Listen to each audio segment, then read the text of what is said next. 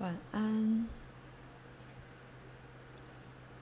我会继续你对中层的梅尔巴吐司开的小玩笑。中层的梅尔巴，你形容的贴切。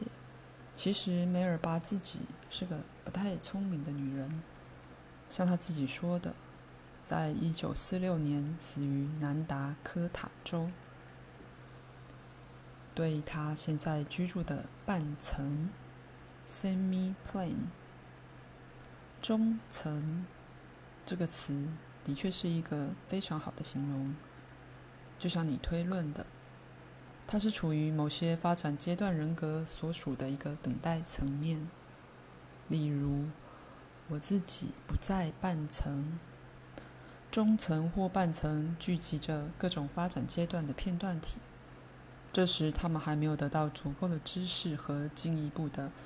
操纵能力，也就是说，他们也许在种种不同的进化发展阶段，但只达到一个还算可以的成就水准。他们既不胜出，也未失败。他们以一种相当解离的方式在解决自己的问题。换句话说，他们还不属于，或是投入发展的下一个层面。在某些方面。他们可能对你有帮助，他们的讯息可能非常有效。在另一方面，有时候他又可能不大可靠。这纯粹是因为他们的成就水准不高。如果他们犯错，只是因为无知，就我所知，梅尔巴对你可能有帮助。我会说是硬邦邦的老梅尔巴，但他连暖酥酥都算不上。我知道你相当关心星球与层面之间的区分，我也知道你的头脑装满了沉重的疑问，像深不见底的裂缝，里头沉甸甸的岩石已经满到溢出来了。当然，你不会期待那些巨大的无线电星会变成可爱的小小 RCA 传导体吧？它们可不是那样。我现在深陷困境，这我承认。不晓得你们比较喜欢我先讨论哪一件事？我收集到各种各样奇奇怪怪的飞弹，力道十足的抛向我。梦，你的和鲁伯的啊，你们的飞碟啊，你的一些灵视层面星球和无线电星。你们很确定我的名字叫 Encyclopedia，百科全书。就简称我为赛克好了，拼法是 P S Y C H。至于真的漂浮梦，我自己是他那高兴但不在行的老师。在做梦状态中，他做的极好，醒着，他的脚像绑着铅块一样重。还有另外两位老师，但我以后再谈这部分。我大力建议约瑟练习瑜伽，你会发现这些练习有很大的帮助，不只对你的身体状况有好处，对你在这些课以及未来会参与的进一步实验中的表现也会有帮助。梅尔巴在睡眠和潜意识方面的建议很多都非常好，应该照着做。如果你担心房间在漏水，尽管去查查看，我们会等你。你有任何特别的问题吗？首先，如果你原谅我，我想要谈谈去年冬天导致你这次生病的情境。就使用你的艺术能力而言，你那紧张、害怕、缺乏信心、没有焦点的心灵状态，像很多围墙似的开始堆叠起来。自我把你拴得越来越紧，你潜意识的疗愈能力和隐藏在下面的潜意识生命力遭到围堵，好像没有方法可以释放。自我，我以前就说过是非常重要的，不过它只是你所谓自己的一个部分而已。你的艺术能力不属于你的自我，亲爱的约瑟。但是我了解，在你们层面上，任谁都以为他的自我就是他自己。所以当他说“我是”的时候，他的意思是他的自我或他的自我是。然而，自我是工具，隐藏的自己在你所知的物质宇宙中，用它来操纵。自我让你能够朝着它在你们层面发挥作用必须的方向来使用或聚焦你的艺术才能。不过，自我或多或少一卷入恐惧，就不再是个有效的工具，而变成一把不断敲你头的铁锤。这里涉及的资料比第一眼看来会有的多很多。这资料可能不像你们的飞碟那么令人吃惊，但它可能非常有用。好，我看到你在不同的时间和场合张皇失措过，但没办法让我自己被听见。就像我知道你们在约克海滩的经验一样，我也知道过去几年发生的其他事件。自我必须轻轻坐着。否则，他会让躺在他底下的才能窒息。这的确是你的才能，你身为这一世人格拥有的才能。然而，你不只是你知道的你，你的潜意识是比你知道的你还要大的一个部分。自我只是潜意识的最上层，不过这之间其实没有分隔线。你是你的自我。同样的，你也是你的潜意识，但不仅止于此。如果自我太关切实际的事物，就会过度受制于负面的回应。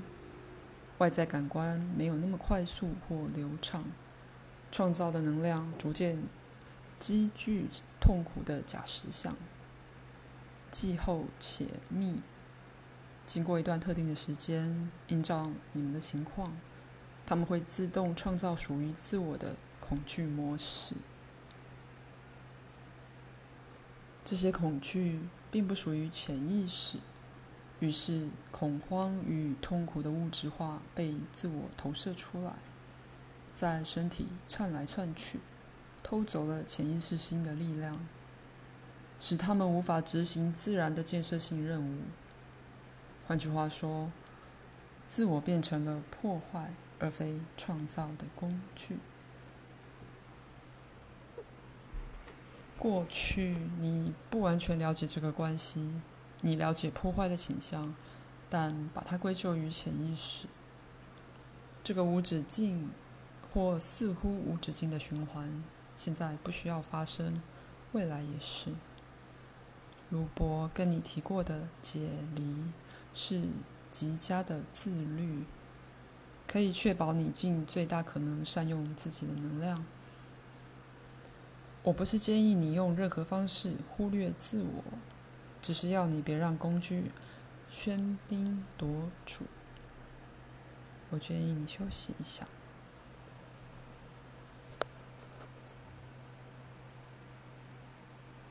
你看，亲爱的约瑟。潜意识和自我，两者当然都是你。为了简化，我才会说自我和潜潜意识，但它们其实是一体。潜意识形成并投射自我这个工具的物质化，好让它达成目标。如果把这些目标和才能单独归属于自我，那可以说等于把它们砍了头。你自己的潜意识是你个人特性和人格的泉源，你的才能从那里涌出。当自我太关切日常事务，换句话说，太在意、忧虑时，这个工具的工作就会受阻，效果不彰。解离，我会告诉你很多达到解离的方法，去除工具的阻碍。而且是绝对必须的。自由运作的潜意识或内在的你，完全有能力照料所有实际的考量，也会把自我当作检视结果的工具。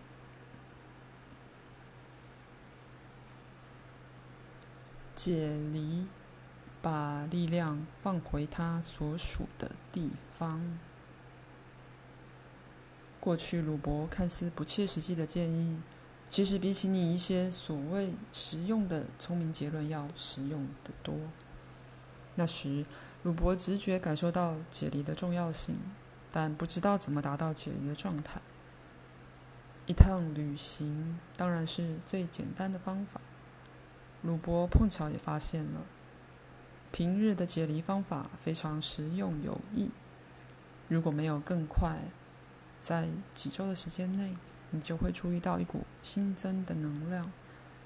你们所谓的冲动常常被镇压，因为你的自我认为他们不切实际。潜意识知道他自己的肉和酱料，也知道怎样摄取他自己的营养最好。开始练习瑜伽，要切实照着做。你在睡前的几次自我暗示经验，都是被自我束缚的。从被肌肉束缚的角度来思考这件事，你就会明白我的意思。在一种半睡半醒的状态下暗示，鲁伯暗示约瑟，别试图恐吓或命令潜意识，只需要暗示就行了。你对自然的爱，约瑟。还有鲁伯，你对自然的爱是另一种解离的方法，或说，如果你这样用，它就可以是一种方法。约瑟，你要是不舒服，我建议你挪到你那把坚固的旧摇椅去。约瑟说：“不用，我没事。”我对你的感情极深。如果我的讲法下手很重，那是因为我希望你出手很轻。解离其实是与你人格的各个创造面向更有力量的统一。他把你放回去，或者说他把你的创造才能放到驾驶座。到目前为止，你并不知道自己有多强。你会发现前面提到的练习比你想象的更有益处，因为你太纵情声色了，尤其在你的其中一世，我应该称它为丹麦事件。所以有时候你补偿过头，你把自己束缚的这么紧，有时候都快吸不到气。好事做过头了，反而变成了坏事。信任你的直觉，你真的有。你根本不需要害怕直觉，你已经弥补了自己的错误，约瑟。在你的发展当中，有一度，我承认你的冲动并不是最好的。现在没有理由用棒子把他们打死。在工作习惯和生活习惯上，你的自律令人钦佩。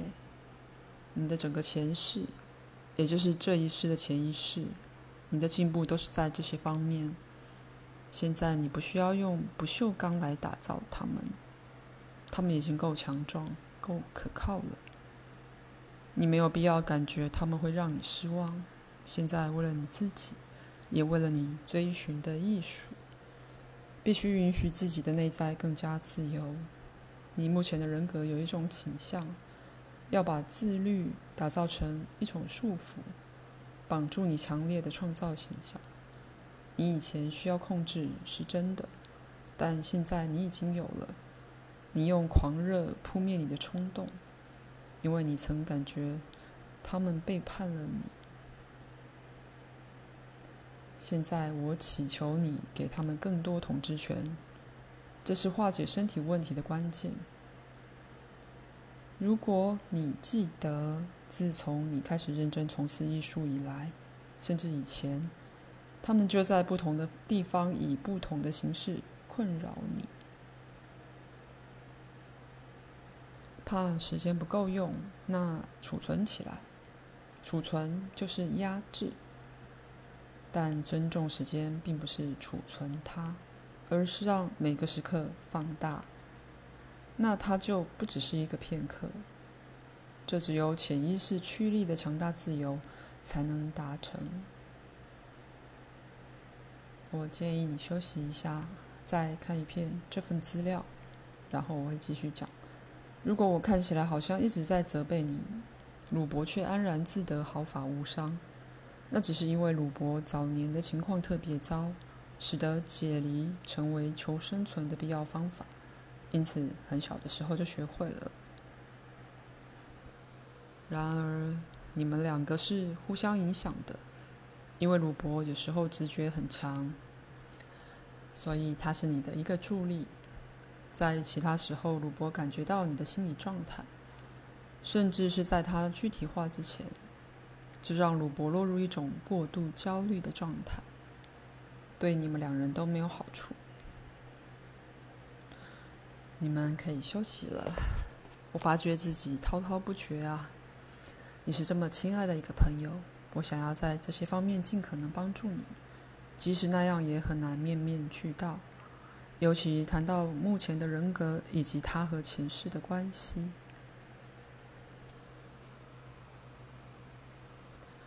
就抽烟这件事来说，亲爱的鲁伯，我不想伤你的心。不过你会发现在不久的将来，你会停止这个习惯。我很讶异约瑟以前抽烟了那么久，毕竟这种没有节制的行为不符合他这一世的个性。关于生命的解读，我以后会谈到这件事。鲁伯的训练很顺利。但我宁愿我们再等久一点，只要鲁伯变得更精通，资料的筛检就会比较少。你们可能自己尝试的任何实验，现在都有确定的价值。就催眠而言，你的想法无伤大雅。目前鲁伯在这些课能够让我说话，很显然，这表示鲁伯允许我过来。我希望你们觉得今晚这一节对实际生活有帮助。鲁伯和瑜伽一起开始做的呼吸练习，对你也有帮助。记得要慢慢来，放轻松。